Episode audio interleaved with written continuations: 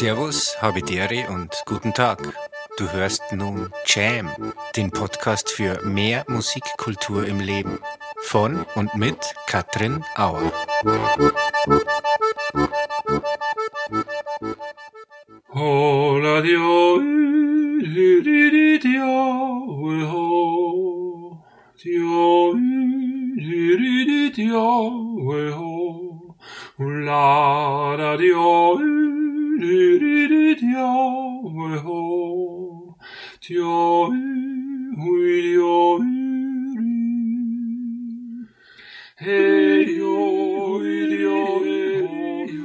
Ja, mein heutiger Gast, der Martin Fuchsberger, ist eine musikalische Wundertüte. Er ist nicht nur ein hervorragender Sänger und Hornist, auch Arrangeur, sondern er führt einen Beruf aus, den eigentlich an jeder kennt, aber wo man selten weiß, mir geht es zumindest so, welche Aufgaben wirklich dahinter stehen. Er ist Dirigent und ich hoffe, dass wir heute von diesem Beruf auch einiges erfahren werden. Lieber Martin, herzlich willkommen bei Jam. Schön, dass du da bist. Herzlichen Dank für die Einladung. Ja, wir sind in der Nähe von Bad Reichenhall, heute ganz exklusiv in der Musikgarage der Musikwerkstatt Auer. Und wenn wir jetzt hören, Bad Reichenhall, Mitte Advent, zweiter Advent, Weihnachtszeit, die kommende Weihnachtszeit, klingelt da was bei dir, Martin? ich bin tatsächlich in den letzten Jahren jetzt halt leicht unterbrochen wegen Corona, aber schon da meistens vorgefahren beim, beim Hof Auer sozusagen in der Hammerau. Äh, wenn wir für die alpenländische Weihnacht in Bad Reichenhall äh, zum Proben angefangen haben oder uns da dann immer zur Abstimmung getroffen haben.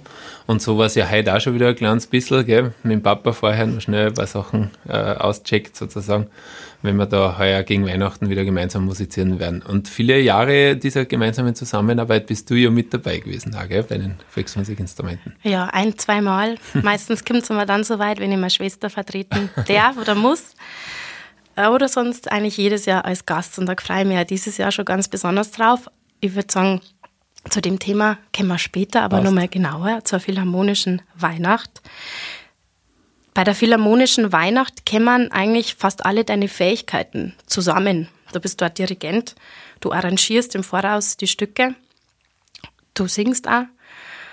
Das sind alles Fähigkeiten, die du dir im Laufe deiner Zeit erarbeitet hast, die dir ein bisschen in den Schoß gefallen sind.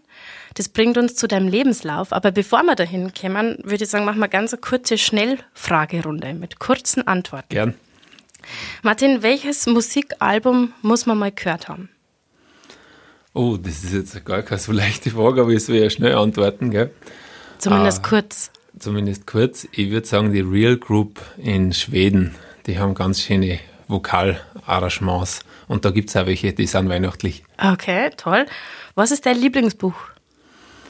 Mein Lieblingsbuch ist auch gar nicht so leicht zu sagen, aber ich würde sagen, Der kleine Prinz von Saint-Exupéry. Auch ein Klassiker. Und was fasziniert dich am Dirigieren? Dass man die Musiker vereinen kann und etwas äh, zum Klingen bringt, was man ja vielleicht aus einem, aus einem Gefühl heraus, aus einem Wissen heraus weiß, wie es gehört und wie schön das ist und was sich hinter für eine Traumwelt in der Partitur verbirgt, das zum Leben erwecken kann. Und das einfach, wenn es ein Miteinander gibt und ein gegenseitiges Wollen, dann ist das, kann das eines der schönsten Sachen sein. Aber es ist umgekehrt auch einer der komplexesten Berufe der Welt, würde ich sagen.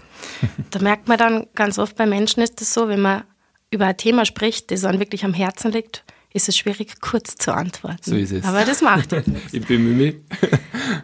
Das war die Schnellfragerunde. Martin Fuchsberger kommt eigentlich, kann man sagen, aus einer Musikerfamilie, aus einer Sängerfamilie. Dein Bruder ist auch Posaunist, der ist Sänger, hat mal die Global Criner gegründet. Das ist immer wieder mal mit dem Thomas Gansch auch auf der Bühne. Wie bist du aufgewachsen musikalisch? Also ich bin bei uns daheim der Nachzügler sozusagen. Ja, meine Geschwister sind acht, neun und zehn Jahre älter. Und da war es halt so, dass Musik, also ich, wir sagen sogar sogar vom, vom, vom Babybauch, vom Mutterbauch schon äh, geprägt war. Und das erzählen sie auch immer wieder ganz gern, dass die Mama da besonders viel Proben gehabt hat. Das Jahr des Herrn ist da immer so ein Stichwort, wo mhm. dann so, sie sogar eben aufgrund der Geburt dann selber gar nicht mitwirken hat können, sondern ging dann so ein Zettel durch ein Volksliedchor, dass alles gut gegangen ist. Trude und Martin sind wohl auf, ist da, glaube ich, drauf gestanden. Also das erzählen sie immer gern, diese Geschichte. Tatsächlich war es so, dass gerade, glaube ich, mit dem Reiserensemble und verschiedenste äh, Sachen da viel gearbeitet worden ist, auch quer durch das ganze Jahr. Ich bin am Nationalfeiertag geboren, Ende Oktober, ja, also da ist sicher dann über den Sommer, denke ich, auch viel musiziert worden. Mhm. Es war tatsächlich so, dass wenn daheim probt worden ist, seien es jetzt meine Geschwister im Horntrio oder Franzi, der weißt die, die Johanna mit Papa noch dazu auf der Posaune, äh, und der Sebastian auch Posaune, die anderen zwei Horn, oder der Viergesang, oder die Geschwister Klappacher. Also da ist ja wirklich fast jeden Tag eine Probe gewesen, bis hin zur regelmäßigen Kirchenchorprobe, die immer bei uns im Haus stattgefunden haben. Also ich war einfach von Musik umgeben und wenn ich dann später ein Jodler oder ein Lied irgendwas gelernt habe, ist mir ganz oft das Gefühl gekommen, ich kenne das alles irgendwo schon. Also das war mir alles schon sehr vertraut. Mhm. Und das hat dir natürlich bestimmt viel geholfen für deine musikalischen Studien, die du dann eingeschlagen hast. Schon, ja. Ich habe vieles einfach schon so auf eine natürliche Art und Weise kennengelernt. Auch wie es Dirigieren. Ich habe als 14-Jähriger dann schon oft den Onkel vertreten dürfen bei verschiedenen äh, kirchlichen Anlässen, Begräbnissen ja. oder so, wo er dann nicht extra kommen hat können, bin ich halt auf der Orgel gesessen und habe halt dann angefangen, den Einsatz dem Chor zu geben und die haben dann gesagt, geh, stell dich doch vor, nicht? Aha. Und so ist das eigentlich auf eine, auf eine recht, äh, ja, fast autodidakte Grundausbildung äh, gekommen, wenn mhm. man so will. Aber natürlich war da schon viel abgeschaut und, und viel einfach mit dabei gewesen immer. Ich muss mich gleich mal entschuldigen, falls ihr mir heute ein bisschen öfter husten hört. Mir da eine der Erkältungswellen erwischt, wie wahrscheinlich viele. Ähm, an die wünsche ich alle mal gute Besserung.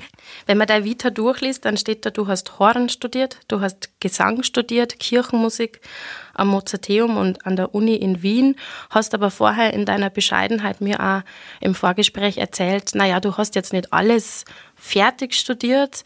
Das waren vielleicht alles sozusagen Vorstudien für dann dein wirkliches Studium, das du fertig gemacht hast, das Dirigieren. So ist es, ja. Ich nenne es tatsächlich Vorstudien. Ich hatte umgekehrt formuliert das Glück, während äh, meiner Schulzeit im musischen Gymnasium eben Hornunterricht am Mozarteum zu haben. Damals ist das noch Vorbereitungslehrgang. Dazu ist eine Musiktheorie-Ausbildung gekommen, die ich gleich am Mozarteum absolvieren durfte. Ich habe äh, Privatorgelunterricht gehabt bei meinem Onkel. Ich war übers Klavier natürlich schon viele Jahre am Musikschulwerk in, in Ausbildung. Da ist dann später noch der Gesang dazugekommen. Und was viele gar nicht wissen, äh, im Alter von fünf bis ungefähr zehn, elf habe ich Geige gelernt bei meinem Onkel damals noch. Ja, da war nur das dörfliche äh, Musikschulwesen sozusagen eine, eine Variante. Und da ist beim Hermann Fuchsberger, das ist der Organist in Koppel, bei dem habe ich Geige gelernt seinerzeit. Und richtig alles, das konnte ich vereinen dann eigentlich für mich das eigentlich große Ziel. Da habe ich am Anfang mich vielleicht noch nicht so drüber traut, habe dann zuerst noch Kirchenmusik studiert, nach der Militärmusik in Salzburg war der Studieneintritt vom Zeitpunkt gar nicht so leicht war und nach einem Jahr der Orientierung, möchte ich es nennen, auch im äh, Kirchenmusikstudium, habe ich dann die Aufnahmeprüfung äh, gemacht äh, an, an der jetzigen MUG, damals noch Konservatorium Wien, ist dann zur Privatuniversität akkreditiert und so konnte ich dann meine Dirigierausbildung im Bachelor und Master äh, absolvieren. Aber es ist fürs Dirigierstudium nicht notwendig, dass man vorher schon ein anderes Instrument studiert hat. Man könnte das ja vorstellen, dass das vielleicht sogar Voraussetzung ist, wenn in man mit. Es stimmt, in den meisten Fällen ist eigentlich das Klavier so eine Art äh, mhm. Voraussetzung, aber jetzt nicht auf einem Konzertlevel, aber dass man halt ein Hauptinstrument hat, auf dem man sich gut äh, ausdrücken kann und dann auch gemeinsam üben kann. Das ist doch fast so was wie eine Grundvoraussetzung, aber es ist richtig, Dirigieren ist eine eigene Studienrichtung, die jetzt nicht unbedingt auf instrumentale Vorstudien äh, theoretisch aufgebaut ist. Aber realistischerweise hat jeder dort irgendein Instrument äh, natürlich im Vorfeld gemacht, sonst wie kommt man aufs Dirigieren nicht von mhm. null? Das ist äh, dann natürlich auch in der Praxis so gut, kommt, kommt eigentlich nicht vor. Du hast dich dann aber auch noch spezialisiert in dem Bereich, wo du jetzt auch tätig bist, nämlich auf das Dirigieren von Blasorchestern, vom symphonischen Blasorchester. Richtig. Ehrlich gesagt war mir das bis dato auch neu, dass man das so ganz spezifischer ausübt. Mhm. Ich habe mir gedacht, man hat dann das symphonische Orchester und dann nochmal das Blasorchester.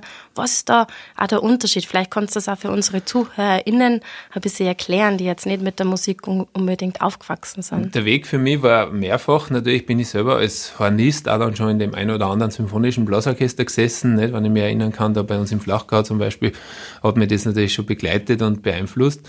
Dann war natürlich der Abschluss meines Dirigierstudiums in Wien und dann kam lustigerweise der Ruf aus einigen Kapellen und auch sogar vom Landesblasorchester, also gleich an der Spitze äh, da in Salzburg, äh, ist der Ruf zu mir gekommen, ob ich nicht mal Gastdirigent sein möchte.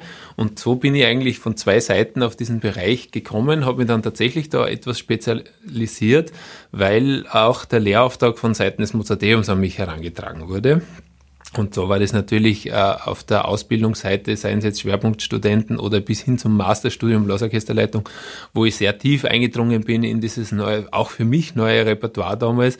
Aber eben, äh, warum eigenes Studium? Es ist äh, die Welt der, des Blasorchesters eine ganz eigene, ja, nicht ganz vergleichbar mit dem symphonischen Orchester wo man ja doch hauptsächlich mit äh, Profis zu tun hat, ist dort fast umgekehrt 80 Prozent äh, mhm. Amateurswesen bis hin zu diesen Auswahlorchester, Profiorchester. Es gibt die Polizeiorchester in Deutschland natürlich zum Beispiel. Ne? Und äh, das ist ja so ein ganz eigener, interessanter Bereich. Nicht? Mhm. Und zum Beispiel eben auch jetzt die, diese drei Jahre jetzt, wo ich vom SBU Bongau äh, als Dirigent, äh, als Gastdirigent engagiert worden bin, wo wir letzten Jahres diesen schönen Erfolg äh, in Grafeneck feiern durften mit dem Stück Moving Heaven and Earth von Spark zum Beispiel haben wir da gespielt, nebst äh, Praise Jerusalem von Reed. Das waren schon, also da haben wir schon, glaube ich, einen sehr, sehr schönen Klang erreicht miteinander und da gehört eben viel Wissen dazu, bläserisches Wissen, musikalisches Wissen, auch dieser Harmoniemusikgedanke, der da ja spielt. Es spielen ja viel mehr äh, Blasinstrumente die gleiche Stimme oder Harmonie, als das im Symphonieorchester mhm. der Fall ist. Da ist es eher bei den Streichern so, dass man chorisch spielt und die Bläser sind äh, so gut wie alle solistisch, das ist da anders. Gell? Da ist sozusagen das Chorische im Vordergrund und auch das Reizvolle daran. Und genau wie das klingt, dieser wunderbare große orchestrale Klang von einem Blasmusikorchester, ausgeführt mit dem SPO Pongau. Das hören wir uns jetzt halt einmal an. Sehr gern. Genau diese Aufnahme, die du gerade erwähnt hast, Moving Heaven and Earth von Philip Spark.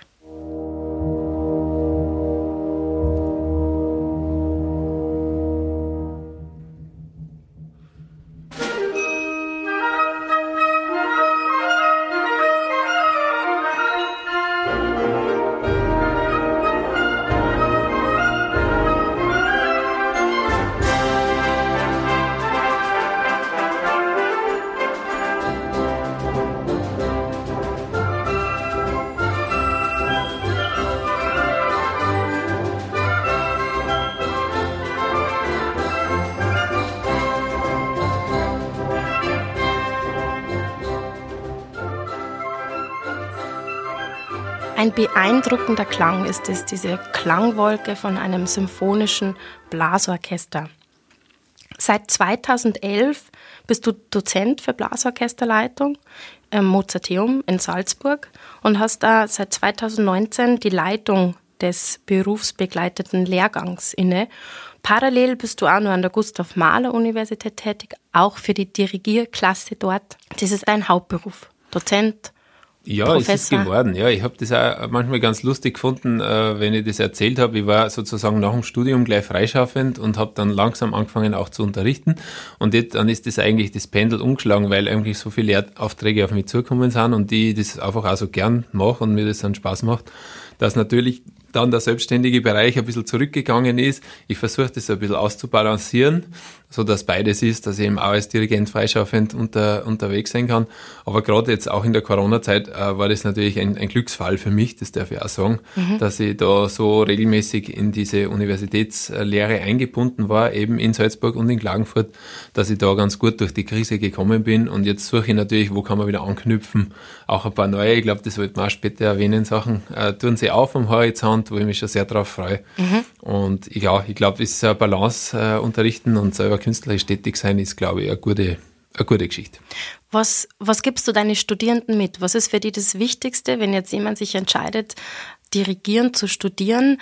Äh, für mich die jetzt auch Musik studiert hat, aber für mich ist das ein unfassbar, ein unfassbar großes Spektrum, was man da, denke ich mal, können muss und kennen muss. Was sind so Sachen für dich als Dozent, was du deinen Studierenden mitgemachst? Also in erster Linie ist es natürlich äh, die Suche nach, nach der Begeisterung für Musik, sozusagen, dass man zu einem Kern von sich selber dringt, wo man sich einfach sicher ist, so muss das jetzt sein. Und das Schöne daran ist, dass das dann bei jedem ein bisschen anders sein kann, dass sich da andere Schwerpunkte ergeben.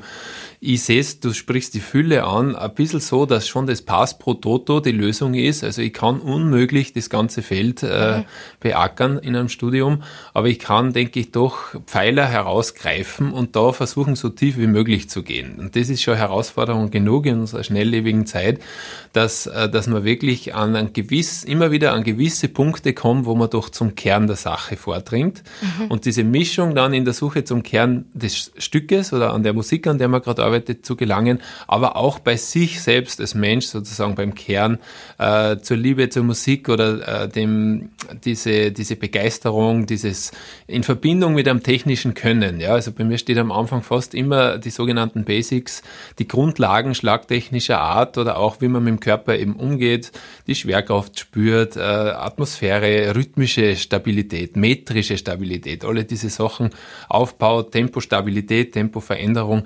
Also da könnt ihr jetzt natürlich mhm.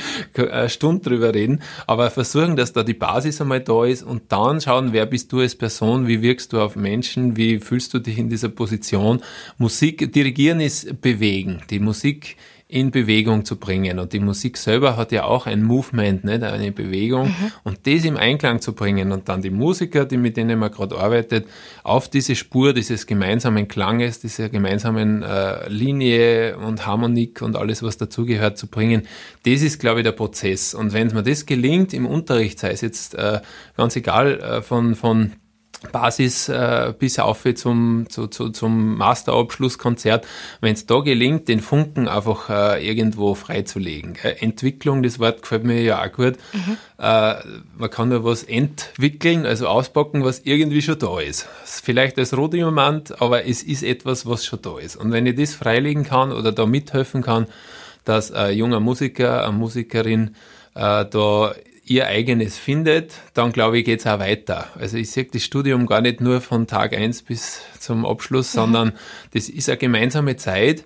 wo nachher, äh, glaube ich, einfach viel freigelegt wird äh, oder eröffnet wird, was dann weitergeht. Also ich denke mal, mein erfolgreicher Unterricht ist dann, wenn vielleicht 10, 20 Jahre nach Abschluss dieser Zeit wenn man dann drauf blickt, was hat sich da alles entwickelt mhm. und was in welchen Bereichen, sicher nicht überall, aber war man denn vielleicht da am Ursprung ein bisschen beteiligt. Ja, so könnte es beschreiben. Man, kann man ganz gut vorstellen, dass deine Studierenden mit dir ganz glücklich sind. Ich würde jetzt einfach mal so sagen, allein schon wie du so erzählst drüber, mit was für einem Ausdruck in den Augen, mit welcher Leidenschaft. Das ist ja eigentlich die Basis, wenn man einen Professor hat, einen Dozenten, der für viele ja einfach auch Mentor ist, dass man eben diesen, diese wie hast das du genannt, dass man das entwickelt? Ja, also es geht jetzt sicher auch nicht jedem gleich gut. Ich sage immer, äh, jeder muss auch seinen Lehrer, seine Lehrerin finden, aber ich versuche doch auf jede Person so einzugehen und einfach etwas zu, äh, zu wecken, ja, oder wo ich jetzt das Gefühl habe, das fällt oder das, oder auch was gut ist, das auch dann zu betonen, dass das gut ist. Oft ist ja den Leuten gar nicht bewusst, was sie schon alles können eigentlich mhm. und also auch das ist, äh, ich suche da eher natürlich das Positive, aber es ist umgekehrt natürlich auch manchmal ist man in Prozessen, wo, wo man merkt, da steckt er und es hilft ja auch nichts, du musst das ansprechen, du musst sagen, Herrschaft, da ist, also äh, das ist schon natürlich viel Energieaufwand und das ist sicher jetzt auch nicht immer alles nur eitel Wanne, gell? ich kann mich mhm. an mein eigenes Musikstudium erinnern, ich bin beim eigenen Professor, dem Georg Mark, in Wien so unendlich dankbar, dass mir der, auch wenn es unangenehm war, gerade auf die Schwächen oder auf die Sachen, die nicht gut waren, äh, natürlich äh, immer wieder darauf hingewiesen hat, aber halt gleichzeitig auch begleitet hat und gesagt, komm, das, also und mir Wege aufgezeigt mhm. hat, probier's so und, und äh, das kommt schon.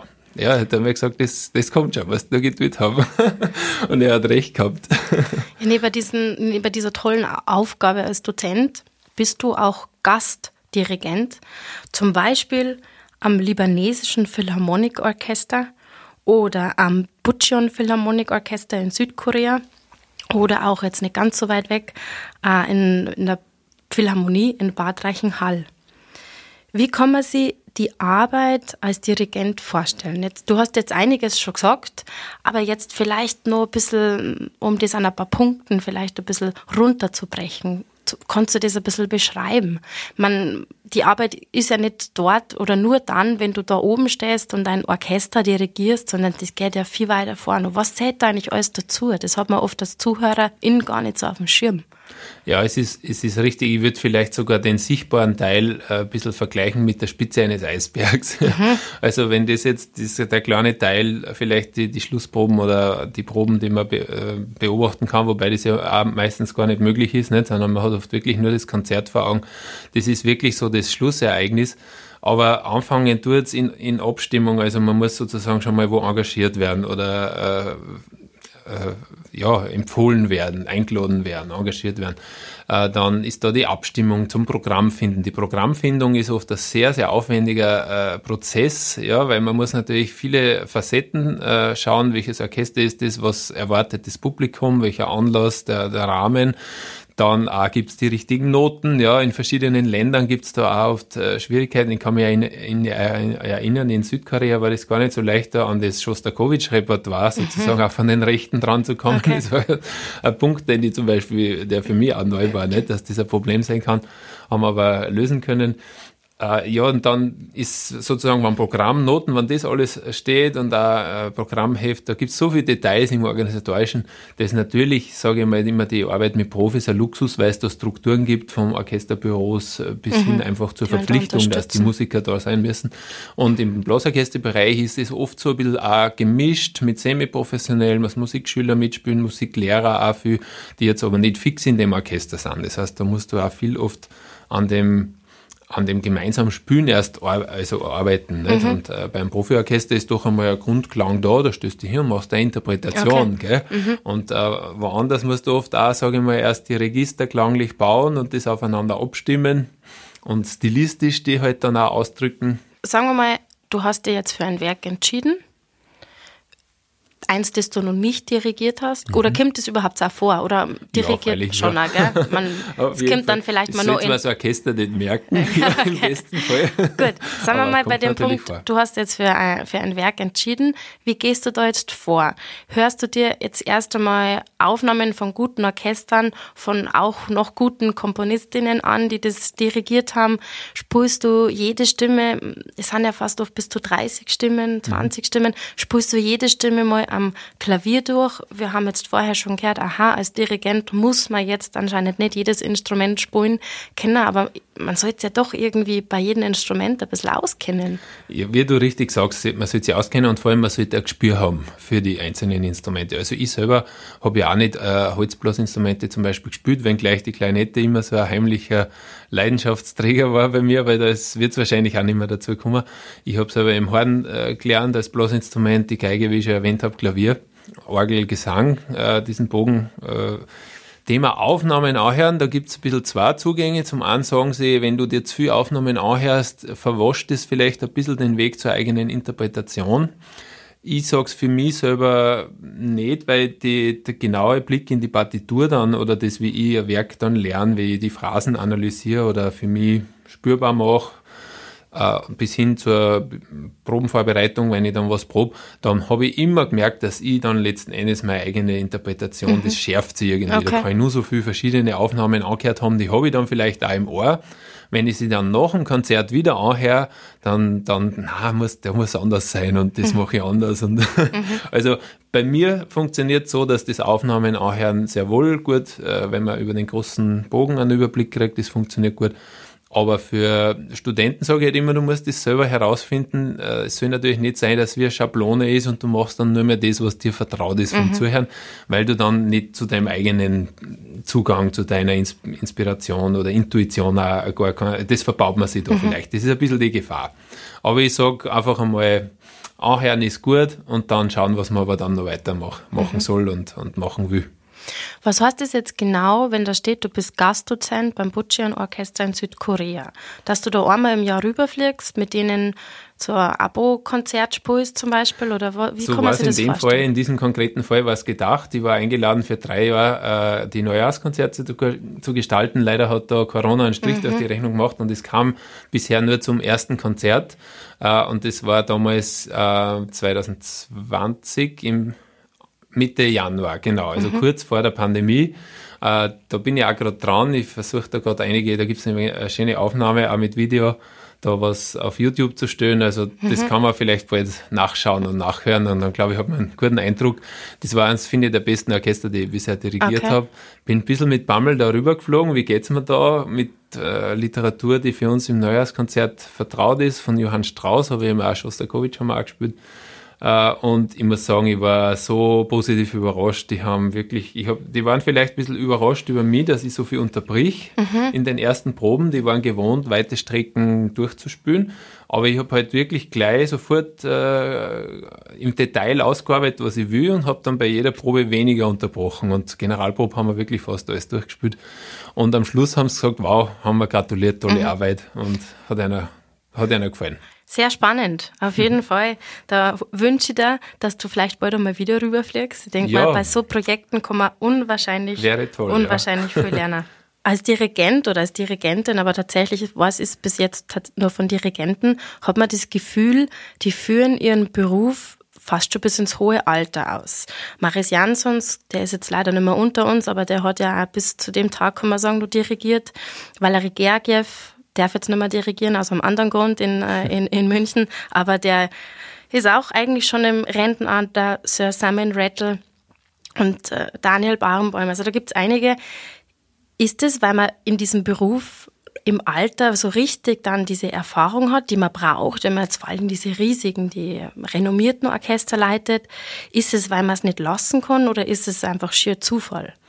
Ja, du musst dir das vielleicht so vorstellen wie mit einem, äh, mit einem guten Wein. Ja. Es gibt zwar da, ich bin jetzt kein Weinspezialist, aber da gibt es ein gewisses Alter, wo es dann vielleicht auch schon drüber sein kann. Aber beim Dirigieren ist doch so, dass du reifst einfach. Ja. Du lernst und gerade diese Persönlichkeiten, die du genannt hast, die wird vielleicht aus jüngster Zeit auch noch den Bernd Heinting erwähnen, der auch äh, bis ins hohe Alter dirigiert hat du lernst, wenn du so, äh, gerade auf dem Level, gell, mit den großen symphonischen Orchestern der Welt äh, Symphonien aufführst, da, das ist so ein Austausch und so eine Bereicherung, auch für dich als Dirigent. Du lernst immer wieder dazu und das nimmst du natürlich in jedes Konzert wieder mit, dass einfach das Grundwissen, das Können, was der, wenn der da vorne steht oder die, äh, dann äh, aufs Orchester übergeht. Äh, es hat sicher auch mit Ausstrahlung zu tun, mit Aura, mit, mit dem Wissen und dem zum Kern der Musik gehen, mhm. dass das dort einfach schade wäre, wenn sich so jemand mit 65, 70 zurückzieht, mhm.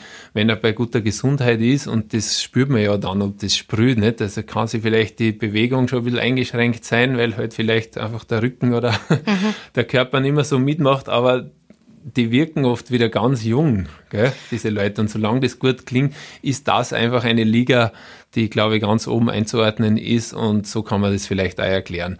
Dass dieser Fall, das wäre ruhrgemäß, ich glaube, die würden oft selber gern weniger machen, aber nutzen natürlich auch, solange sie können, mhm. dann auch diese Möglichkeiten und folgenden Einladungen. So, glaube ich ist das. Ist natürlich immer fast schon ein Ritterschlag, wenn man ständig oder immer wieder eingeladen wird, einmal bei den bei die Wiener Philharmonikers Neujahrskonzert zu Schon, ja, also ich glaube, die sind natürlich. nicht umsonst, das sind keine Zufälle, mhm. dass wer dort dirigiert, ja. Was gibt es sonst so Eigenschaften, die man als Dirigent braucht? Man kann jetzt ähm, von den Klischees verfolgt werden und sagen, muss man Choleriker sein, wenn man Dirigent ist? Hört man ja ganz oft, Herbert von Karajan muss ja sehr ja, resolute Person, sehr ausdrucksstark gewesen sei. Man kann sich jetzt ja. vorstellen, da, da gibt es mehrere, wenn man da eben diese, ja, die, diese, diese Führung braucht schon fast von so einem riesen Mann-Orchester. Mhm. Ja, ich glaube, dass es auch mehrere Zugänge zu dem Thema gibt. Es gibt ja genauso wie es verschiedene äh, Orten der Führung gibt. Nicht? Es gibt Leute, die einfach viel über Motivation arbeiten, äh, andere wieder, die ein bisschen diesen Machtfaktor ausspielen. Äh, das kann man kritisch sehen. Das ist vielleicht auch manchmal äh, Situationen geschuldet. Ich würde es jetzt gar nicht äh, bewerten. Ich habe selber in meiner Laufbahn immer wieder Sachen erlebt, wo ich auch sowohl im Positiven als auch im Negativen oft für mich gesagt habe, das gefällt mir und das will ich gar nicht zum Beispiel. Mhm. Also wo ich auch für mich gesagt habe, also so tue ich nie. Ja, wenn ich einfach gemerkt habe, da wird viel Druck ausgeübt oder da kann man eigentlich jetzt gar nicht mehr oh, gescheit schnaufen und, und also man braucht ja zum Spülen, muss man sich ja ein bisschen lernen können, ja. Äh, da gefällt mir oft die Volksmusik so gut, die einfach so zusammengespült sind und mhm. das wirkt zumindest im Großen und Ganzen aber sehr frei, was die machen, ja. Und, und, und da bin ich vielleicht eher daheim. Äh, ich habe vielleicht den Ruf, dass ich nett bin, dass ich vielleicht auch manchmal zu nett bin, aber das ist natürlich schon etwas, was ich selber auch reflektiere. Ich glaube, dass nicht nur die, wie soll ich das sagen, äh, dieses, die Autorität, sage ich mal, kommt jetzt, glaube ich, nicht nur vom Verhalten, sondern das ist schon auch, was du kannst, wer du bist, was du willst, vor allem welches Ziel du hast. Und wenn Musiker spüren, das ist ein guter Musiker, der mag uns, der will was machen mit uns, dann ist das, glaube ich, viel, viel stärker im Endeffekt. Vielleicht ist die eine oder andere Situation mal nicht ganz ideal, äh, wenn man da vielleicht ein bisschen härter durchgreifen müsste oder so. Aber ich glaube, dass das eine einfach das Wichtigere ist und das andere kommt und ich glaube, mhm. man kriegt ein natürliches Gefühl auch für, wenn man einmal einen Mund aufmachen muss oder was ansprechen muss oder einfach einmal ein bisschen auf die Pauke hauen muss aber das sollte der Situation geschuldet sein. Es sollte im, im größeren äh, Fokus liegen einer guten Absicht, sage ich jetzt mal mhm. so. und, und nicht, weil man jetzt persönlich das braucht oder, oder ja. irgendwie äh, mit dem Rücken zur Wand steht. Mhm. Du hast das gerade angesprochen, eine Sache, die dir aus der Volksmusik sehr gut gefällt. Überhaupt, was mir an dir sehr gut gefällt, ist, dass du die Volksmusik und die Klassik einfach auch gerne verbindest. Mhm. Zum einen, dass du, dass die, sage ich mal, bei beiden Stilistiken einfach äh, eine Leidenschaft da ist, dass bei dir für beide Stilistiken eine Leidenschaft da ist. Zum anderen, dass du auch in einem gewissen Projekt beides auch zusammenführst. Auf das kommen wir jetzt gleich.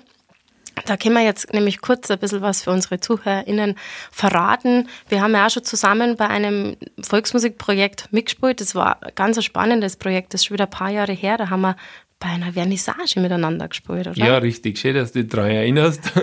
Äh, und zwar warst du dabei, die Frone auf der Hafen und äh, einer meiner allerbesten Freunde, der Norbert Ebner, auf der diatonischen Harmonika.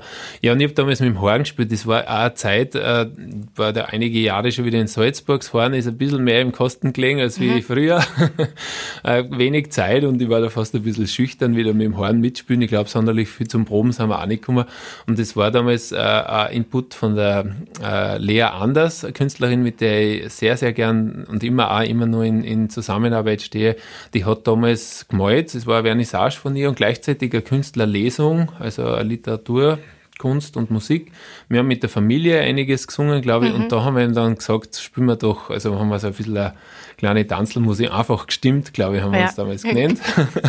und ja, da glaube ich, gibt es was dokumentiert, oder? Da hast du eine Überraschung dabei. Ich habe das gar nicht gewusst. Du hast mir am Telefon gesagt, du glaubst, du hast eine Aufnahme und zur Feier des Tages hören wir ja, doch da zusammen ich mag das sehr gern, wenn ich am Norbert sage, spiel das eine Stückel, weil ich weiß oft gar nicht, wie es heißt, dann weiß er genau, welcher ist man. Das hören wir uns jetzt an. Passt.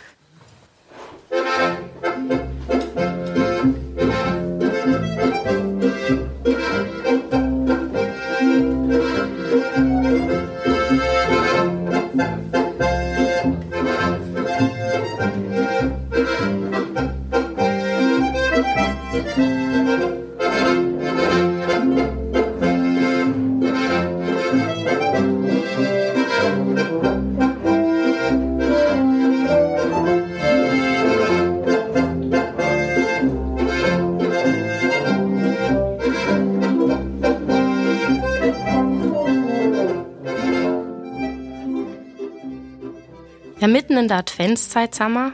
Bald ist die Philharmonische Weihnacht in Bad Reichenhall, für die du auch einige Stücke für das klassische Orchester und für Volksmusikensembles arrangierst. Jetzt müssen wir vielleicht kurz sagen, was bedeutet eigentlich arrangieren?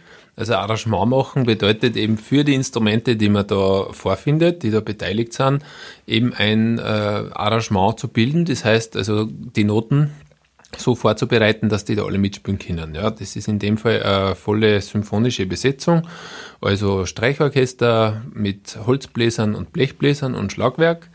Und äh, genau für diese Besetzung plus, und das ist da das Besondere, die sieben- bis achtköpfige äh, Volksmusikriege rund um eben deinen Papa, nicht, um den Auer Hansel und aber auch Rupert Pföss, der, glaube ich, da die Elstetzinger Musikanten Musiker. noch mit dabei, äh, also die sind da auch zusammengeführt, eigentlich zwei Volksmusikensembles, kann man sagen. Ja, das hat jetzt eigentlich wirklich schon eine Tradition. Wie ich damals gefragt worden bin, ob ich das dirigieren möchte, ich glaube, das war im Jahr 2012. Das dürfte also wirklich genau jetzt zehn, zehn Jahre her sein. Da habe ich gesagt, ja, super und so weiter, aber da müssen wir doch was miteinander spielen. Ne? Mhm. Und ich habe damals noch viele Probleme, seien es jetzt Raum technischer Natur. Wir haben damals noch im alten königlichen Kurhaus gespielt. Äh, aber auch die Intonation zum Beispiel. Ne? Die haben mhm. damals noch auf 440, glaube ich, eher gespielt, das Orchester ist auf 43. Also da waren einige Hürden zu nehmen, aber ich habe mir diesen, ich habe mir das nicht nehmen lassen, dass ich gesagt habe, kommt zumindest der Zugabe muss sein. Mhm. Und da ist dann äh, dieses Es wird schon gleich dumper entstanden, was wir dann jetzt ja gespielt haben und auch der Andachtsjodler. Äh, und so hat das angefangen. Also dass das Orchester, das klassische Orchester mit der Volksmusik zusammen ja, genau. Also einige Stücke sind wirklich für alle, wo mhm. wir miteinander spielen. Und dann gibt's natürlich diese Turmbläserweisen, die ich genau aus der Orchesterbesetzung fürs Blech geschrieben habe, aber auch Stücke, die nur das Orchester spielt, wo man, wenn man so will, Volksmusik-Elemente einbaut hat. Also mhm. äh, Weihnachtslieder eben für symphonisches Orchester, gar nicht mit viel Schnickschnack, sondern einfach nur, äh, wie sie nennen, halt so originell quer durch die ganzen Instrumente diese Melodien mhm. leitet. Ich habe gehört, vielleicht ist das eine mehr, vielleicht stimmt es aber auch, dass du teilweise die Sachen im, beim Zugfahren arrangiert hast. Stimmt ja, das? es ist tatsächlich so, dass ich dort oft sehr konzentriert arbeiten kann. Mhm. Es hat auch schon Zugfahrten gegeben, wo ich einfach nur schlafe. Ja. Mhm. äh, wenn ich weiß, ich habe jetzt drei Stunden, ich habe jetzt fünf Stunden Zeit, dann ist man da irgendwie, ja, das ist fast wie ein Stundenplan, wo man weiß, also das Wichtigste muss jetzt mhm. gemacht werden. Und dann, wenn man mal wo drin ist, gell, und das geht beim Zugfahren irgendwie recht gut, mit dem Laptop, dann ja, bringe ich viel weiter. Ich kann es mir kaum vorstellen, beim, egal ob jetzt beim Zugfahren, doch beim Zugfahren nur dazu, weil man jetzt auch kein Klavier da hat. Aber man darf ja auch verraten, du hast ein absolutes Gehör. Mhm. Darf man kurz erklären, das ist eine Gabe, die, die jemand einfach sozusagen genetisch mitgekriegt hat. Das mhm. viele, man konnte es ein bisschen erlernen, aber jetzt bleiben wir mal bei dem Zustand, dass das jemand mit, wirklich in die Wiege mitgekriegt hat. Du hörst einen Ton und du kannst sofort sagen, was das für ein Ton ist.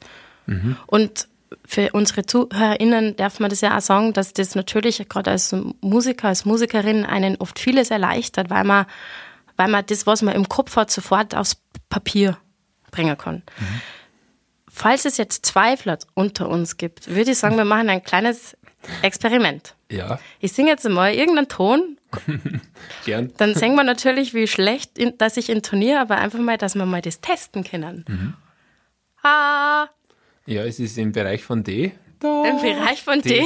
D. D1. Das heißt, das heißt, da kann man Bereich, noch was optimieren. sage ich aus Sicherheitsgründen, weil jetzt, wenn, jetzt, wenn du das auf der Harfe oder am Klavier jetzt wo überprüfst, kann es natürlich dann die Stimmung irgendwo so, also eher tief oder eher hoch sein, aber ich hätte das als D1 jetzt äh, okay. identifiziert. Ich drehe mich mal um in meine Requisitenkiste. Wir sind ja hier in der Musikwerkstatt, wo auch der Früherziehungsunterricht stattfindet. Einen Moment. Ich habe hier das Glockenspiel. Da suche ich mir jetzt einen Ton aus und dann schauen wir mal, ob der Martin den zuordnen kann. Das ist ein E. Also am Glockenspiel ging es immer zwei Oktaven höher, also es war wahrscheinlich mit E1 notiert, ist aber klingender E3 dann. Und jetzt habe ich noch was dabei. Jetzt bin ich sehr gespannt. Und ich bin gar kein Weinkenner. Welchen Ton darfst du da singen? Weil das sind natürlich jetzt mehr. Das ist gemein, gell? Ja. Ich, ich, ich möchte das gar nicht singen, weil meine Stimme ah, ja. nur so angeschlagen ist. Die Höhe der Wische sowieso nicht. Also ich hätte vielleicht, ja, dann sind wir bei einem F. Also so haben wir euch jetzt da haben wir mal da mitgenommen in das absolute Gehör, so kann man sich das vorstellen. Vielleicht eine Einerseits super. Also wir haben nicht mehr Zeit, gell?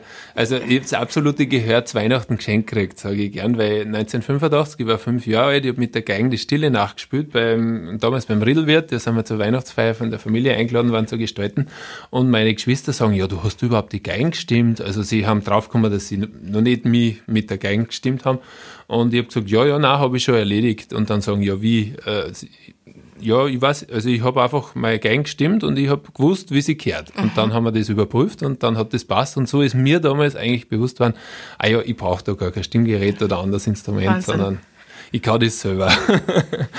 wir waren stehen geblieben bei der Philharmonischen Weihnacht.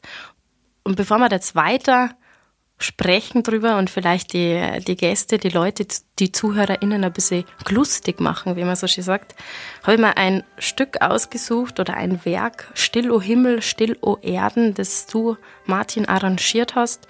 Und da kann man jetzt ganz wunderbar hören, wie perfekt eigentlich, dieser Klang vom Orchester mit dem Volksmusikensemble der El Stetzinger und Hammerauer Musikanten zusammenpasst. Freue mich, danke.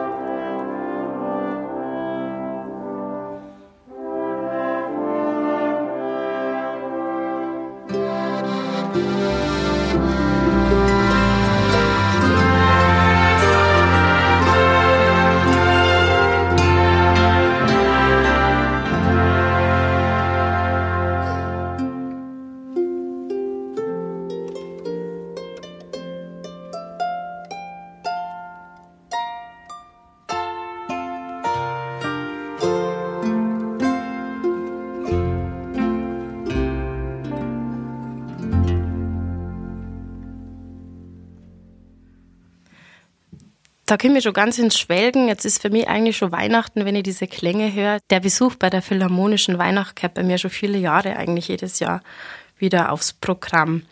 Martin, war das, diese Idee der Philharmonischen Weihnacht oder auch so, wie es das du dann ein bisschen umgesetzt hast mit diesen, mit dieser, ja, das auch klassisch und alpenländische Volksmusik zusammen dann auch zum Schluss auf der Bühne ein paar Stücke musizieren. Ist das bei dir eine Idee, dass man sagt, man möchte damit vielleicht auch dem Publikum, die jetzt nicht so in das typische klassische Konzert gehen, die vielleicht sogar eher wegen der Volksmusik kommen, die klassische Musik näher bringen? Ja, da muss man vielleicht kurz ausholen. Das Konzept von dem Konzert ist ja, dass zuerst auch beide Gruppen allein spielen. Gell? Also das Konzert beginnt mit dem äh, Symphonieorchesterprogramm dann sind die Volksmusiker allein, beides so knappe halbe Stunde. Nach der Pause dann eben dieses gemeinsame Spiel. Und es stimmt, es ist sicher ein bisschen ein anderes Publikum äh, oder andere Publikumsschicht, die da auch äh, durch die Volksmusiker hereinkommt. Und eine Riesenchance finde ich dann eben auch, und darum bin ich da immer sehr am Suchen, was spielen wir denn mit, mit dem Orchester, dass das was ist, wo ich mir denke, das Kind auch jetzt sozusagen den Leuten äh, gut gefallen, die nicht so oft in ein klassisches Konzert gängen. Und umgekehrt sind vielleicht die Leute, die äh, regelmäßig in die Orchesterkonzerte gängen, auch dann immer meistens sehr entzückt von dieser wunderbaren Volksmusik und mhm. vor allem auch dann natürlich von dieser Kombination. Mhm. Also ich glaube, da ist auch so ein bisschen ein gegenseitiges Erschließen möglich. Und ich glaube, ich habe es schon äh, erwähnt, dass ich das auch ausbauen darf, diese Zusammenarbeit. Also ich bin seit kurzem designiert für künstlerischen Leiter eben von der Alpenklassik. Und da ist diese große Überschrift, dieses Spiel oder Zusammenspiel Volksmusik und Kunstmusik. Mhm. Und äh, ja, da bin ich jetzt gerade äh, drinnen und da sprießen die Ideen und werden ja. wir schauen, was da, was da rauskommt. Ich bin auf jeden Fall voll motiviert. Ja, und das freut mich ganz besonders, dass du das ansprichst, weil eine Idee von dem Podcast ist ja auch, dass man den ZuhörerInnen verschiedene Musikstile, Musikgenre mal äh, zugute führt. Das heißt jetzt nicht, dass man dann, dass man da jemand überreden möchte, überzeugen möchte, sondern dass man einfach merkt, aha, das kann auch mal ganz schön sein. Und dazu passend findet ihr natürlich die ein oder andere Stückauswahl auf der Jam-Playlist. Da könnt ihr mal draufklicken. Es wird auch dieses Mal ein klassisches Werk dabei sein. Die Aufnahmen von der Philharmonischen Weihnacht gibt es auch seit kurzem, seit zwei, drei Jahren auf CD. Wenn da jemand Interesse hat, weil er es nicht zum Konzert schafft im Dezember, dann schreibt einfach eine E-Mail an die unten eingeblendete E-Mail-Adresse, dann schickt man euch so eine CD zu, weil es einfach ein ganz besonderes Ereignis ist und Erlebnis ist. Aber das Erlebnis ist natürlich live noch viel schöner. Martin, ich glaube, dieses Jahr sind die beiden Konzerte der Philharmonischen Weihnacht in Bad Reichenhall am 22. Dezember. Richtig, ja, um 19.30 Uhr und dann die Wiederholung äh, am 26., also am zweiten Weihnachtstag, am Nachmittag um 15.30 Uhr im neuen Kurhaus Genau, Bad wie heißt das? Geschwind. cool. Jetzt weiß Kur Kultur, Kultur und Kongresssaal oder Ja. neues Kurhaus Bad Reichenhall. Man findet es auf jeden Genau. Fall auf der Theater im Internetseite. Kurgastzentrum, jetzt ist mir wieder eingefallen. Man findet es auf jeden Fall auf der Internetseite von, ja, von der Touristinfo in Bad Reichenhall. Genau. Auch natürlich ein wunderbares Weihnachtsgeschenk, ein Erlebnis, das ich nur jedem gern ans Herz legen möchte.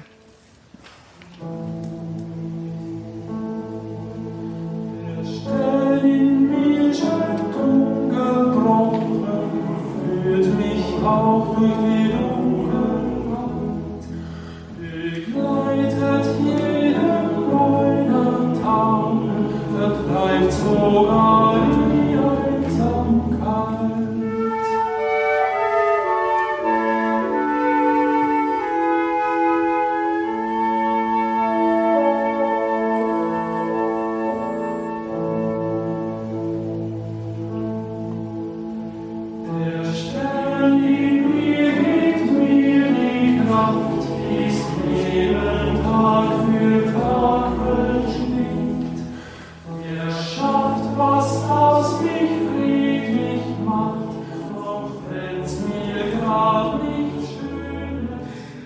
Der Stern in mir, dieses Lied, dieses Werk haben wir jetzt gerade gehört, das aber nicht mehr zur philharmonischen Weihnacht gehört, sondern zu einem anderen, zu einem neuen Projekt von Martin Fuchsberger. Was hat's mit diesem Projekt, mit der Lea auf sich?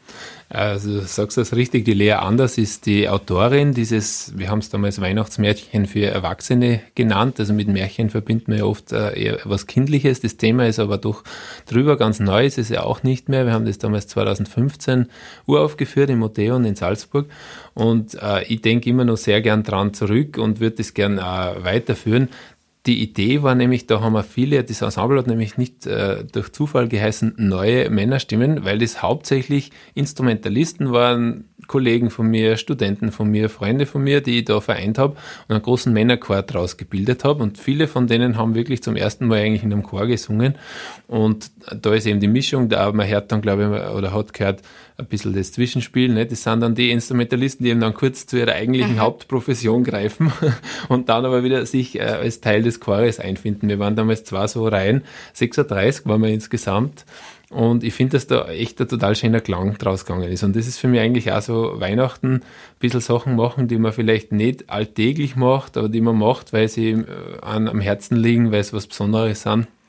Und auch wie diese Geschichte eben, da geht es eigentlich so um, um den Stern in mir, eben um, um meine eigene Motivation und Gesundheit und das, äh, wie man irgendwie aus sich heraus eine Kraft findet, was zu tun. Und ich glaube, gerade in der jetzigen Zeit vielleicht gar keine so schlechte Sache, wo sich ja viel ändert, wo man sich ein bisschen neu orientiert oder muss.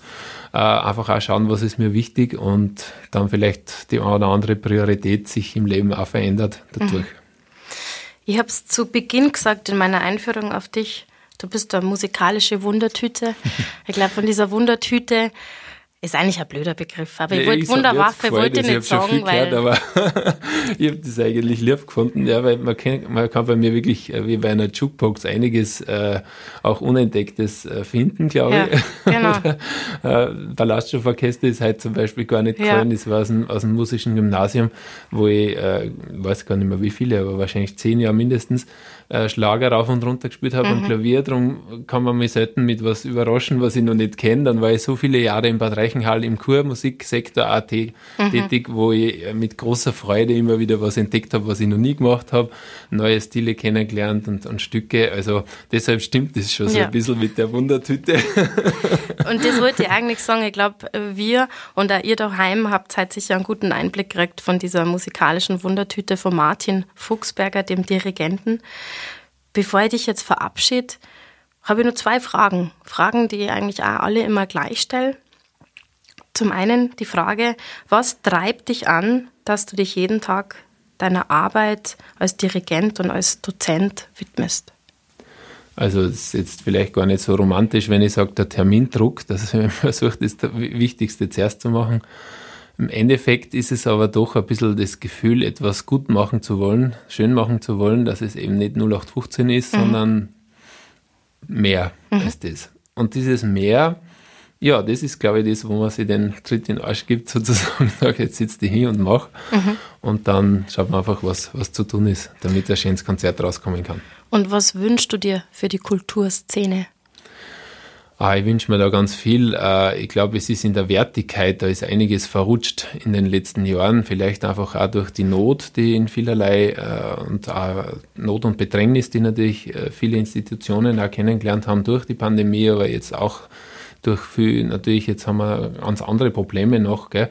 aber ich würde mir ein Zurechtrücken wünschen, wie wichtig die Musik, das Miteinander, das Musizieren, aber auch das Kunst vermittelt bekommen, ja, mhm. was ja das eigentlich ist. Ein Konzert ist ja äh, live deswegen so besonders, weil das äh, da ja fürs Publikum gemacht wird.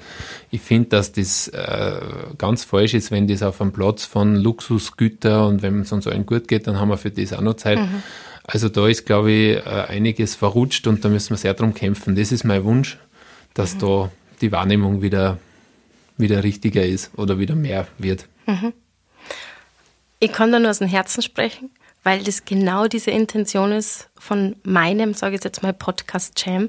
Martin, vielen Dank, dass du heute da warst. Danke, dass du mich eingeladen hast. Wirklich, ich habe mich total gefreut und äh, ja, es ist auch für mich was Neues gewesen in der Art. Ja, super.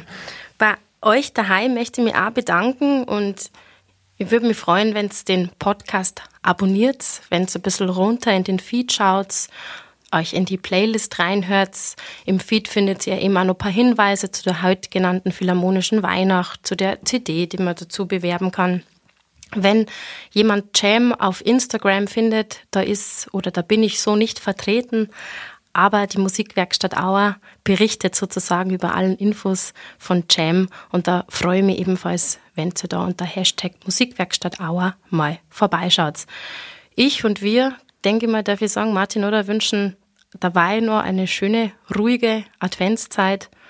Und mein größtes Anliegen wäre, oder mein größter Wunsch wäre, wenn man halt vielleicht jemand ein bisschen überreden haben können, dass er sich mal in eine klassische Literatur reinhört. Gute Idee. Schöne Weihnachten allseits. Servus.